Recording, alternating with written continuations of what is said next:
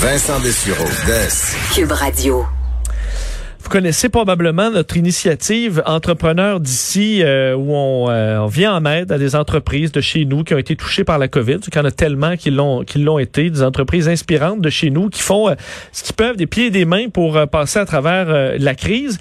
Et également, le, le, bon, on a un balado qui, il y a un nouvel épisode. D'ailleurs, le balado, on parle d'argent, entrepreneurs d'ici, donc où on rejoint d'ailleurs présentement Myriam Lefebvre, productrice de contenu pour la marque Porte-Monnaie. Euh, bonjour Myriam. Bonjour, ça va bien? Ça va très bien. Donc, euh, dans ce nouvel épisode, on parle de Crew Collective Café. Parle-nous un peu de cette entreprise.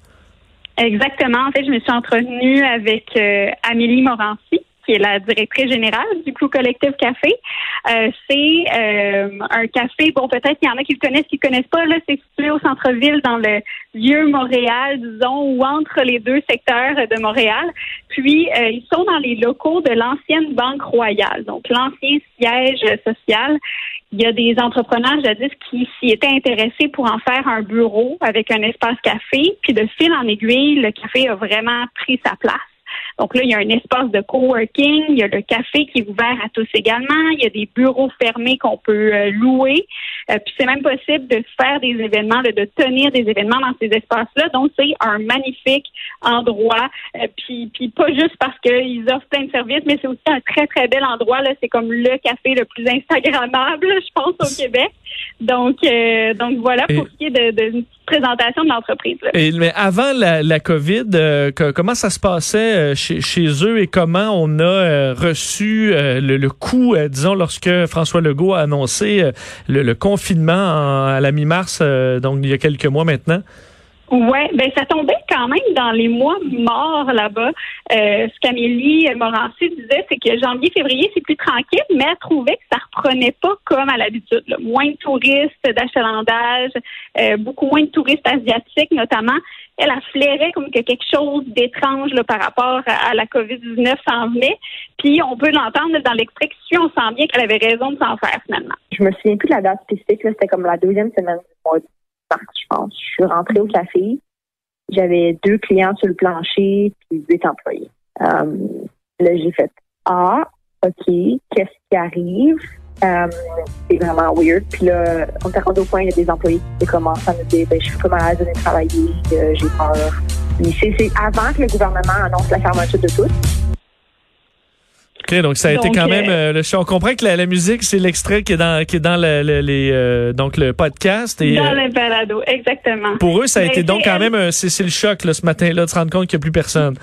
Ben tout à fait. Tu sais, quand on a trop d'employés pour le nombre finalement de, de, de, clients qui sont là, elle, a pris la décision de fermer avant même l'annonce du gouvernement, sentait que il y avait quelque chose qui fonctionnait pas.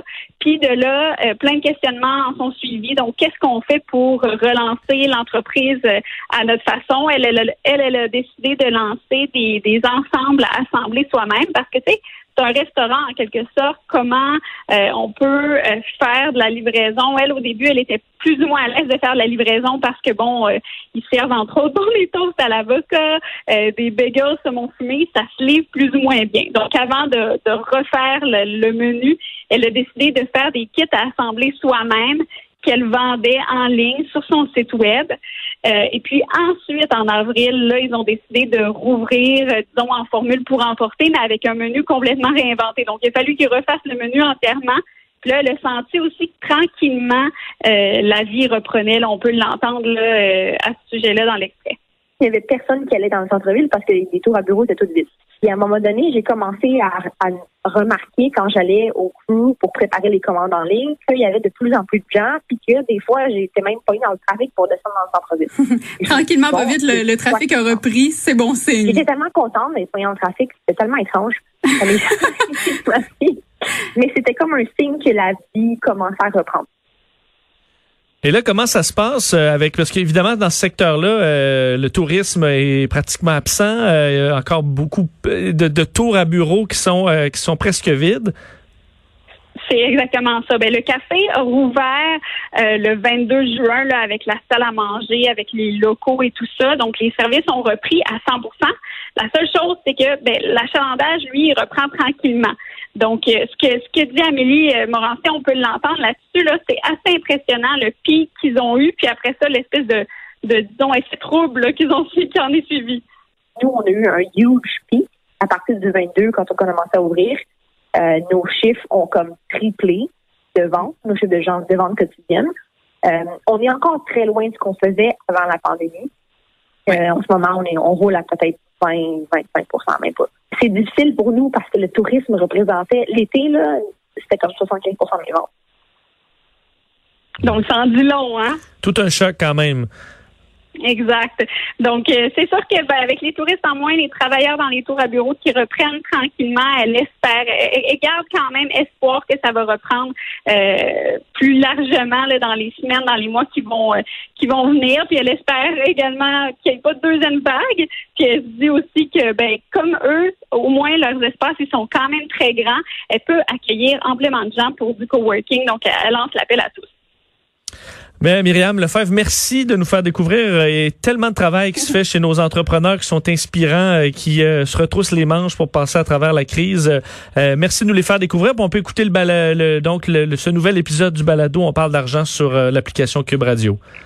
Exactement, c'est en ligne. Merci beaucoup. Merci, à bientôt. Salut Myriam Lefebvre, productrice de contenu à la marque euh, pour la marque Porte-Monnaie. Alors, nouvel euh, épisode du balado On parle d'argent. Euh, Crew Collectif Café, donc, qui, qui travaille très fort présentement. D'ailleurs, pour les entreprises qui veulent ajouter leur liste là, à cette initiative Entrepreneur d'ici, c'est le mot-clic, le hashtag Entrepreneur d'ici. On vit.